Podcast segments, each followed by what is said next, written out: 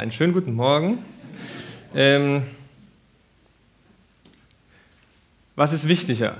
Regeln halten oder die Haltung regulieren? Vielleicht kann es jeder mal für sich überlegen. Ähm, vielleicht ist auch beides gleich wichtig oder vielleicht hat jemand eine Tendenz und sagt, also ich finde als Christ, wenn es darum geht, was macht bei mir, bei meinem Christsein den Unterschied?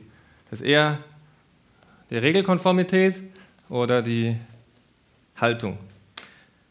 Ein Bekannter von mir hat ein Ereignis in Israel gehabt und zwar war er da im Bus gesessen und der Busfahrer war sichtlich nervös und hat die ganze Zeit nach oben geschaut an den Himmel und vermutlich war er äh, abgelenkt vom Straßenverkehr, weil er hat die ganze Zeit da oben geguckt und das hat, das, hat geschwitzt und hat da rumgemacht und hat da rumgenestelt und hat die ganze Zeit, hat gesehen, der ist wirklich am, kurz vorm Durchdrehen. Und auf einmal holt er sich mit einem Schlag eine Zigarette raus, steckt sich die schnell an und dann war wieder alles gut. Und dann kam raus, der Kollege, äh, das war Sabbat. Und am Sabbat darf man kein Feuer machen. Äh, Feuerzeug ist Feuer. Und der Tag ist dann vorbei, wenn man den ersten Stern am Himmel sieht. Das heißt, wo ist der Stern? Okay, also, ja. Die Haltung dahinter war, am Sabbat ruhen, Gott die Ehre geben, ähm, sich auf ihn ausrichten, einfach Zeit mit Gott verbringen. Und die Regel, die dann daraus kam, ähm, am besten gar kein Feuer machen. Das Holz sammeln und alles. Das nimmt zu viel Zeit weg. Ähm, und das Ergebnis war, dass die Regel mehr Stress erzeugt hat, als sie weggenommen hat. Ja? Wenn der Kerl sich einfach seine Zigarette angesteckt hätte, danke Gott, dass heute Sabbat ist, wäre es vielleicht besser gewesen, oder? Okay, jetzt könnte man sagen, gut, die Haltung ist wichtiger. Also die Leute, die sich vorhin gedacht haben, die Regeln, die sind wichtig, die, die haben jetzt verloren. Ähm, aber dann müsste man fragen, was ist das Wichtigste als Christ? Als Jesus äh, mal zur Rede gestellt wird von ähm, Pharisäern, sagt er, was ist denn das Wichtigste? Dann sagt er, naja, es sind zwei Regeln. Gott lieben und deinen Nächsten lieben. Du sollst Gott lieben. Ja? Das sind die zwei wichtigsten Gebote, aber es sind auch Regeln. Dann könnte man sagen, okay, unentschieden. Regeln sind wichtig. Oder sagen wir, die Haltung der Liebe ist die wichtigste Regel. Okay? Oder Regel Nummer eins, du sollst eine liebevolle Haltung haben. Okay? ich will euch nicht ärgern. Ähm, das ist vielleicht ein bisschen wie eine Mutter, die zu ihrem Sohn sagt, so, du, du sollst dich jetzt bei deinem Bruder entschuldigen. Und, und ich will, dass du so meinst. Habt ihr das schon mal gehört? Ähm, ich will aber nicht. Äh, der hat angefangen. Doch, du sollst dich entschuldigen. Ja, okay, dann entschuldige ich mich. Sollst du so meinen? Äh, Entschuldigung, hast du so gemeint? Ja, kann ich jetzt gehen. Das wäre die Regel eingehalten. Ja?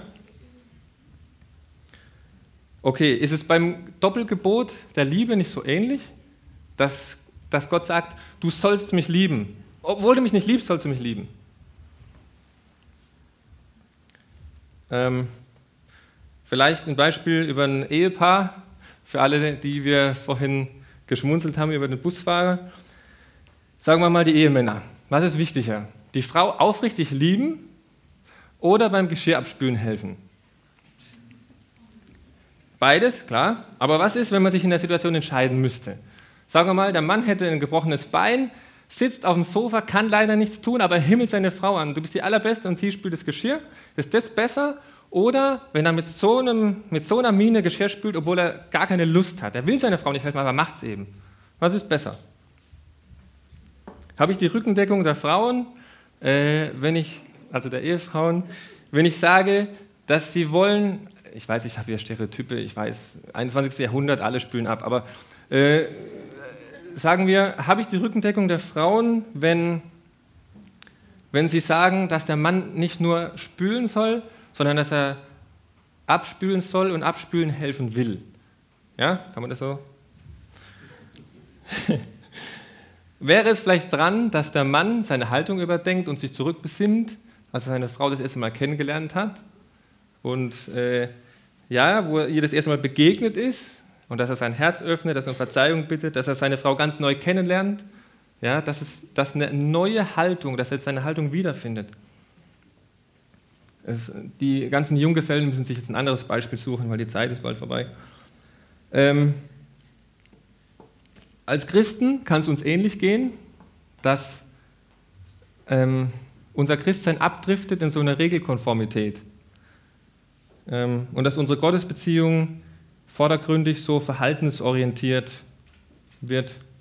Ich muss vergeben, will zwar nicht, muss Bibel lesen, muss beten, ich muss die Leute mögen, obwohl ich sie nicht mag, ich muss die Wahrheit sagen, obwohl Lügen gemütlicher ist. Ähm, und Jesus weiß das und darum geht es am Anfang von der Bergpredigt. Ich ermutige alle, zu Hause weiterzulesen, weiterzulesen die Bergpredigt. Da, wo wir heute aufhören, da ist ein Schatz drin. Da geht es um Schätze im Himmel. Und da geht es darum, sich keine Sorgen zu machen. Da geht es ums Vaterunser, um Nicht-Richten, um die goldene Regel und alles. Aber wir fangen heute an mit Matthäus 5 ab 13. Wir konzentrieren uns äh, wir überspringen die Seligpreisungen und fangen einfach an mit diesen Antithesen, die Jesus aufstellt zum Gesetz. Also jetzt Jesus, so war das vermutlich damals. Ich kann die Bergpredigt nicht besser predigen als Jesus, deswegen werde ich sie auszugsweise vorlesen. Er hat sie ja schon gepredigt, muss man jetzt nicht besser machen. Ne?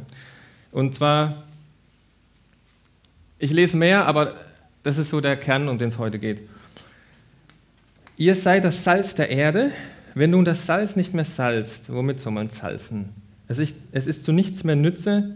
Ach, übrigens, alle, die mitlesen wollen, es ist in Matthäus 5 ab 13. 13 nach vorne. Wenn es nun nicht mehr salzt, stopp. Es ist so nichts mehr Nütze, als dass man es wegschüttet und lässt es von den Leuten zertreten.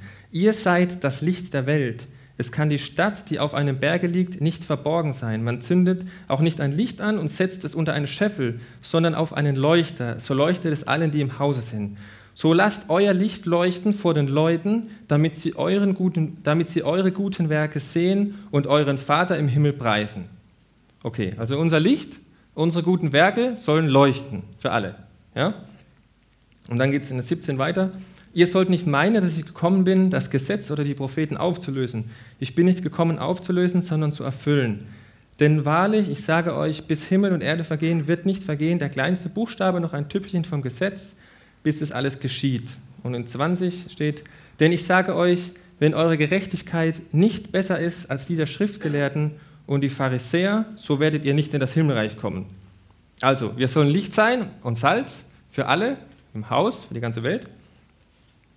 Und dann sagt Jesus übrigens, was die Schriftgelehrten und Pharisäer tun, das reicht schon mal nicht. Also die, die es am besten gemacht haben, die sich zerrissen haben selber, das waren die, die besten Regelhalter, die haben es richtig krachen lassen, hat Jesus gesagt, das reicht schon mal gar nicht. Und dann kommt ähm, eine Liste von Beispielen, wo Jesus sagt, so sollte das eigentlich aussehen. Ihr sollt, am Schluss ist eine Zusammenfassung, ihr sollt vollkommen sein, in Klammer perfekt, so wie euer Vater im Himmel vollkommen ist. Das ist eine kritische Stelle. Wir sollen vollkommen sein, so wie Gott vollkommen ist. Wow, sieht schlecht aus. Vers 21, ihr habt gehört, dass zu den Alten gesagt ist, du sollst nicht töten. Wer aber tötet, der soll des Gerichts schuldig sein. Ich aber sage euch, wer mit seinem Bruder zürnt, der ist des Gerichts schuldig. Wer aber nur zu seinem Bruder sagt, du nichts nutzt, der ist des Hohen Rats schuldig. Wer aber sagt, du Narr, der ist des höllischen Feuers schuldig. Vers 27, ihr habt gehört, dass gesagt ist, du sollst nicht Ehe brechen. Ich aber sage euch, wer eine Frau nur ansieht, sie zu begehren, der hat schon mit ihr die Ehe gebrochen in seinem Herzen. Und dann kommen radikale Konsequenzen, Hand abhacken, Auge raus. Vers 33, ihr habt weiter gehört, dass zu den Alten gesagt ist, du sollst keinen falschen Eid schwören und sollst dem Herrn deine Eide halten. Ich aber sage euch, dass ihr überhaupt nicht schwören sollt. Vers 37, eure Rede sei ja, ja, nein, nein. Also keine Inflation. Also das stimmt jetzt wirklich. Normal, ja, ich weiß mit der Wahrheit, aber, sondern Wahrheit, Wahrheit. Ja, ja, nein, nein, ganz einfach. Ähm, Vers 38, ihr habt gehört, dass gesagt ist, Auge um Auge, Zahn um Zahn. Ich aber sage euch, dass ihr nicht widerstreben sollt dem Bösen, sondern wenn dich jemand auf deine rechte Backe schlägt, dann biete die andere auch da. Und wenn jemand dich mit dir rechten will und dir deinen Rock nehmen, lass ihm auch den Mantel. Und wenn dich jemand eine Meile nötigt, so geh mit ihm zwei. Gib dem, der dich bittet, und wende dich nicht ab von dem, der dir etwas, borg, der etwas borgen will. Vers 43. Ihr habt gehört, dass gesagt ist, du sollst deinen Nächsten lieben und deinen Feind hassen. Ich aber sage euch, liebt eure Feinde und bittet für die, die euch verfolgen, auf dass ihr Kinder seid eures Vaters im Himmel. Denn er lässt seine Sonne aufgehen über Böse und Gute und lässt regnen über Gerechte und Ungerechte. Denn wenn ihr liebt, die euch lieben, was werdet ihr für Lohn haben? Tu nicht dasselbe auch die Zöllner? Und wenn ihr nur zu euren Brüdern freundlich seid, was tut ihr Besonderes? Tu nicht dasselbe auch die Heiden? Darum sollt ihr vollkommen sein, wie euer himmlischer Vater vollkommen ist. So, das ist ein stachlicher Text. Ähm, der ist zunächst nicht sehr seelsorgerlich. Und das ist jetzt nicht gerade, wie man das erwarten würde in der Pädagogik, den Mensch abholen, da wo er steht. Wie war denn deine Woche? Jetzt erzähl doch mal, sondern volle Konfrontation, ja? Voll drauf. Unglaublich harte Ansagen. Und die Messlatte war sowieso schon hoch, die die Pharisäer gesetzt haben. Und dann kommt Jesus und multipliziert das Ganze nochmal. Nächstenliebe, nicht so einfach. Und dann sagt Jesus Unfeindesliebe. ähm, kein Ehebruch und nicht begehren, nicht mal gucken. Nicht töten und kein böses Wort sagen. Ja? Also andere Seiten aufziehen, könnte man sagen. Und am Schluss steht, das Volk entsetzte sich über seine Rede. Und ich muss sagen, ich kann die verstehen. Jetzt sitzt man hier in der Gemeinde und man kann sich fragen, ja, und was soll das jetzt? Was, was soll man damit machen? Ich rackere mir hier einen ab, ein guter Christ zu sein, guter Vater zu sein, guter Partner zu sein, eine gute Ehe zu führen, gutes Gemeindemitglied zu sein, guter Mitarbeiter zu sein. Ich versuche Gottes Ethik so gut ich kann zu halten. Und dann sagt Jesus scheinbar, du solltest eigentlich noch viel besser, aber das schaffst du sowieso nicht. Also die komplette Überforderung zusammen mit der kompletten Entmutigung. So. Deswegen ist die Idee heute, dass wir einen, einen Blickwechsel machen wieder, einen doppelten dieses Mal. Und zwar erstens von den menschlichen Regeln hin zu, ich nenne es jetzt mal göttliche Ethik. Von, von, von menschlichen Regeln zu einer göttlichen Haltung und dann diese göttliche Haltung aus eigener Kraft hin zu Gottes Kraft. Also erst weg von den Regeln und dann weg von unserer eigenen Kraft. Ja? Und auch hier, es ist ein sehr kontroverses Thema. Und ich bitte darum, das zu prüfen, was ich so sage. Ich habe keinen Anspruch auf Richtigkeit, dass mein Textverständnis das jetzt, dass es so übernommen werden sollte. Ähm, gerne Rückmeldung, Kritik, Korrektur. Äh, ich gebe mir Mühe. Die erste These wäre folgende. Regeln erzeugen keine Liebe. Ähm, die Liebe muss aus dem Herzen kommen. Also ich beschwere mich jetzt nicht bei Gott, dass er sagt, du sollst lieben. Aber ich glaube, die kommt woanders her, nicht aus meinen Regeln. Die Regeln erzeugen keine Liebe. Das heißt, es geht vorrangig um die Haltung. auch wenn aus der Haltung Regeln entstehen können. Ich liebe meine Frau, also helfe ich abspülen. Irgendwann liebe ich sie nicht mehr, ah, spüle ich halt ab. Ähm, die Regeln für sich alleine genommen können mehr Schaden machen als gut. Siehe Ehemann, siehe Busfahrer, der keine Lust hat. Ne? Hinter diesem Nicht-Töten, glaube ich, können wir alle uns ganz gut verstecken. Äh, das passiert selten. Ausgerechnet daran kommt Jesus und deckt daran unsere Selbstgerechtigkeit auf. Brauchst nicht zu denken, weil du nicht tötest. Kein böses Wort, probier es mal damit. Also niemals schlecht hintenrum, irgendwo jemals, auch nur ein einziges Mal ein böses Wort über jemand anders. Dann ist es schlecht. Ne? Und die Frage ist, ob es das ist, was Gott wollte. Nachfolger, die sich selbst was vormachen und die ihm etwas vormachen. Du darfst schlecht reden, aber du darfst nicht töten. Du darfst im Herzen Ehe brechen, wenn es keiner sieht, aber du darfst nicht körperlich Ehe brechen. Du darfst lügen, es sei denn, es war ein Schwur. Du darfst dich rächen, aber maximal Auge um Auge. Äh, du darfst deine Feinde hassen, aber deinen Nächsten musst halt leider lieben. Ne? Wohin führt uns unsere, unser Regelwerk, ja, unsere Regelkonformität? Für die, die für sich alleine gestellt, wo führt die uns hin? Natürlich in Selbstgerechtigkeit oder was Jesus gesagt hat in, in Pharisäertum. In Verbitterung, in Anklage den anderen gegenüber, in Vergleichen, dass man sich permanent vergleicht. Ähm, ich mache es mal wieder an der Ehe fest. Da ist meistens in einem Satz das Du und das Ich drin mit dem Regelvergleich. Siehst du nicht, was ich alles gemacht habe? Siehst du nicht, wie ich mich einsetze? Also die Familienregeln sind so und so und so. Jetzt gucken wir mal da drauf. Guck mal. Guck mal, wie ich mich für die Familie einsetze. Du kennst doch die Familienregeln. Und du, was machst du? Und der Ehepaar macht das Gleiche. Ähm, und dann ist Schachmatt. Zwischen Christ und Gott kann es auch passieren. Guck mal, Gott, was ich alles gemacht habe und was machst du? In Gemeinde, Gemeindeleitung, wenn die Rechnung aufgemacht wird, kann man das auch machen. Guck mal, was ihr da alles macht und was mir. Guck mal, was ich alles mache. So, jetzt guck mal dich an.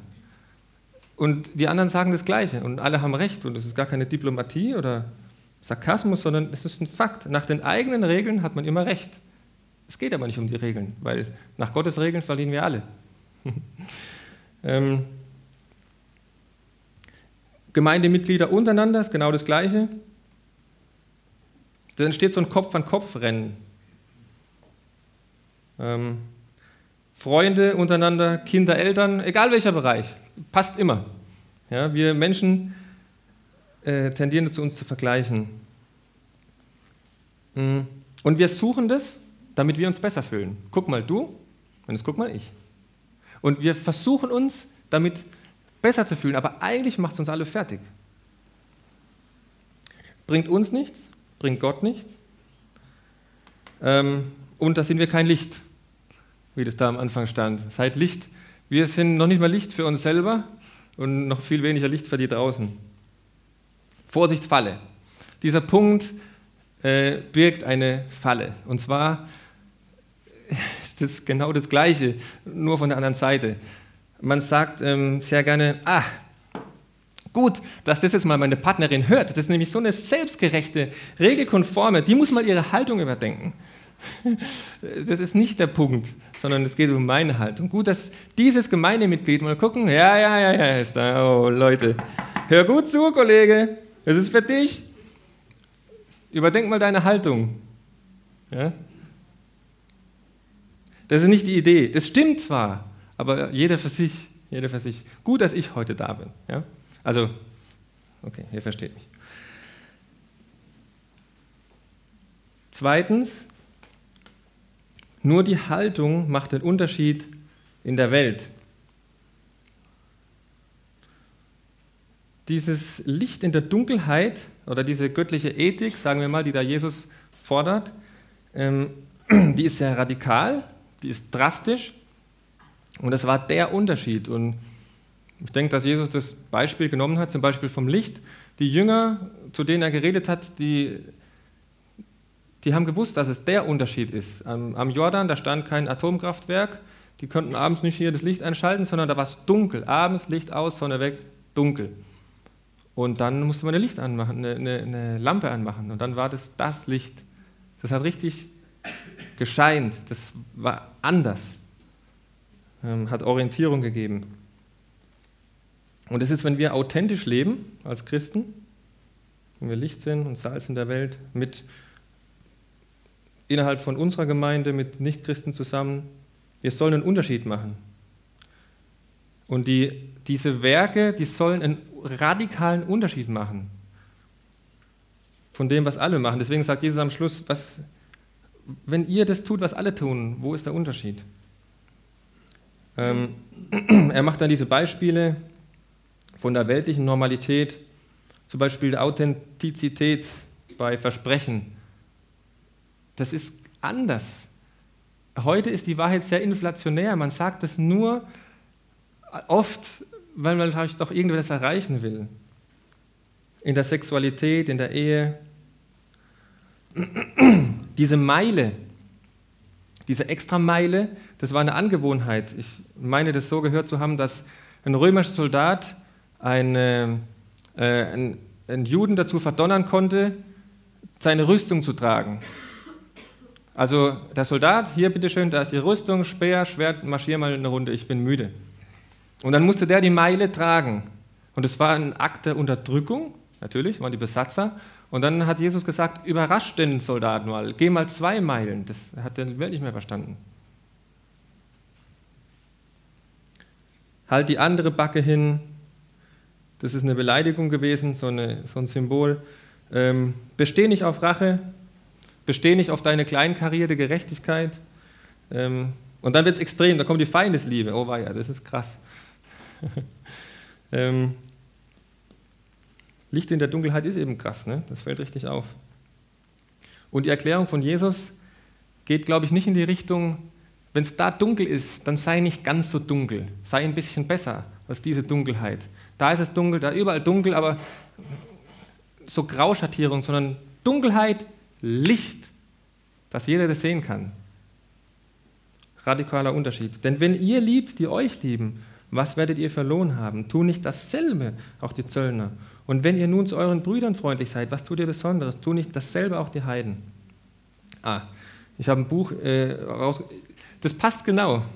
Ich habe aber die Predigt fertig gehabt, bevor ich das Buch gelesen habe. Dann habe ich gedacht, ich lese es trotzdem mal vor. Das ist nur eine halbe Seite. Wissenschaftler haben die Beweggründe, äh, das heißt Glaubensriesen, Seelenzwerge, das ist mir die Hand gefallen und passt genau. Ähm, von Menschen erforscht, die gemeinhin als Kirchenaussteiger bezeichnet werden. Eine Gruppe, die ständig wächst. Diese Aussteiger sind gläubig, besuchen aber keine Gemeinde mehr. Diese Frauen und Männer hatten sich ehrlich für Christus entschieden, haben in einem langen, schmerzlichen Prozess feststellen müssen, dass die Spiritualität, die ihnen in Kirchen geboten wird, zu keiner tiefen Veränderung oder Ähnlichkeit mit Christus geführt hat. Weder in ihrem eigenen Leben noch bei anderen. Was war falsch gelaufen? Sie folgten Jesus mit ehrlichem Herzen.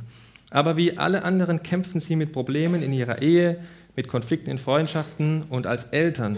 Sie kämpften mit dem Leben als Single, mit Sexualität, mit Sucht, mit Gefühlen von Versagen und Depression.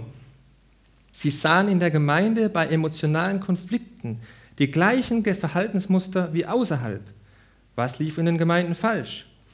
Andere bleiben in der Gemeinde, beteiligen sich aber nicht mehr am Gemeindeleben. Nach vielen Jahren der Enttäuschung gestehen sie sich ein, dass die Schwarz-Weiß-Perspektive die Licht-Dunkel-Perspektive, auf das Leben und den Glauben, die sie geboten bekommen, sich nicht mit ihrer Lebenserfahrung deckt.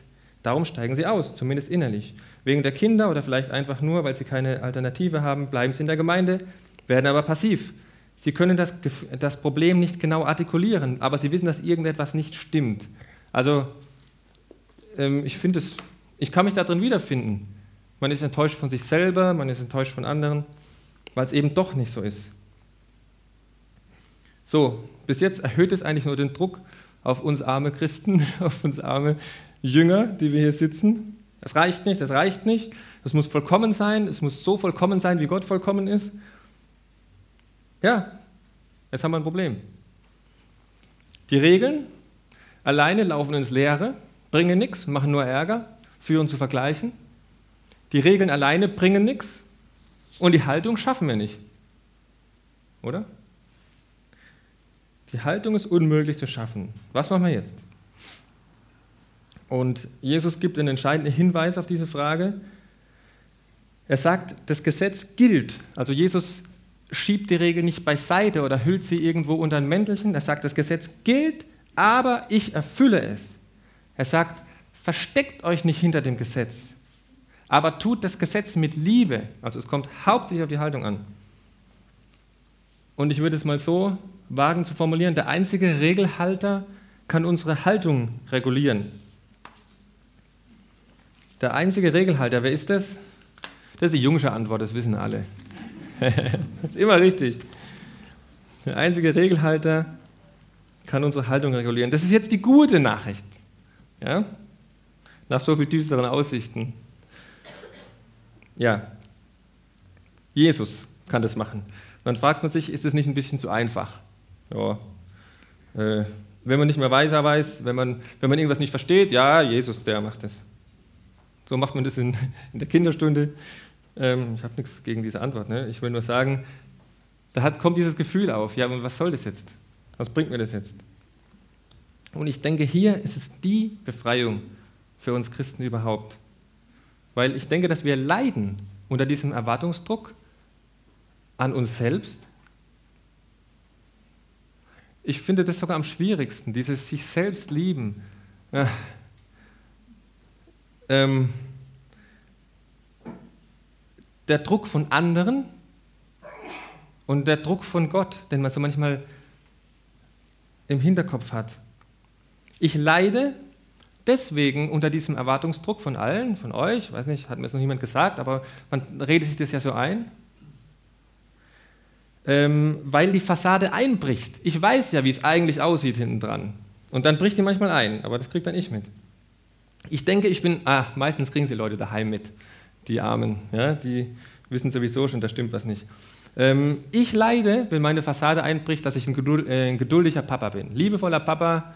Und dann bringe ich abends die Kinder ins Bett und ich merke, oh oh, ähm, das war nicht so liebevoll.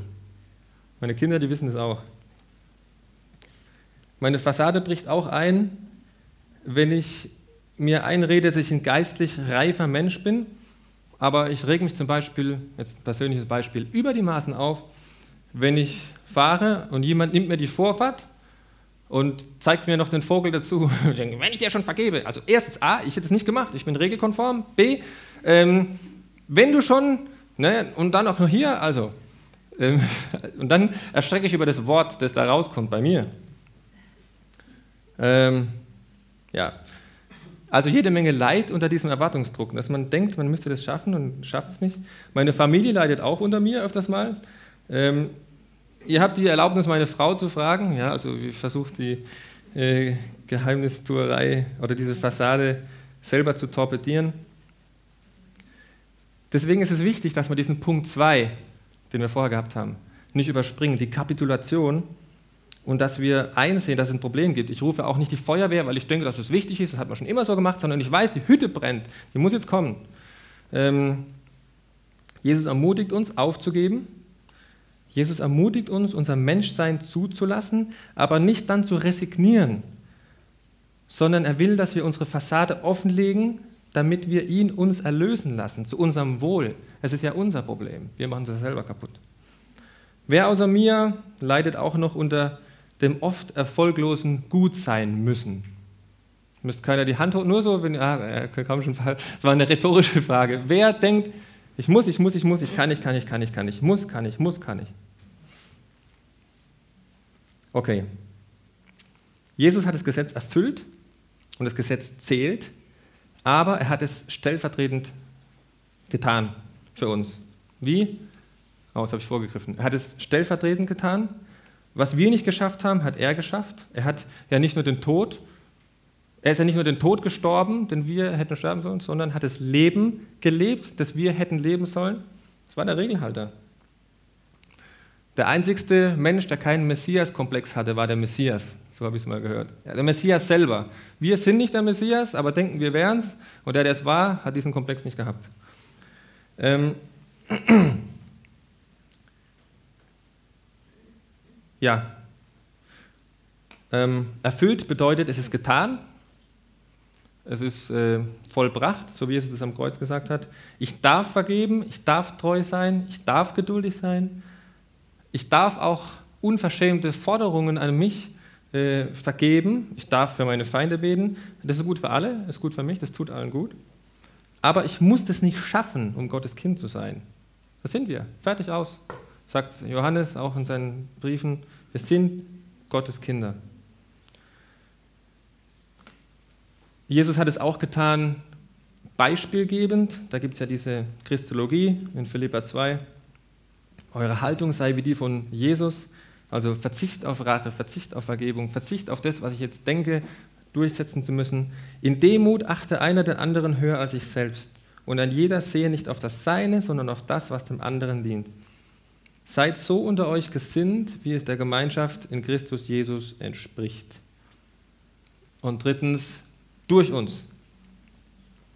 Da er in uns lebt, können wir Dinge tun, wie zum Beispiel Feindesliebe.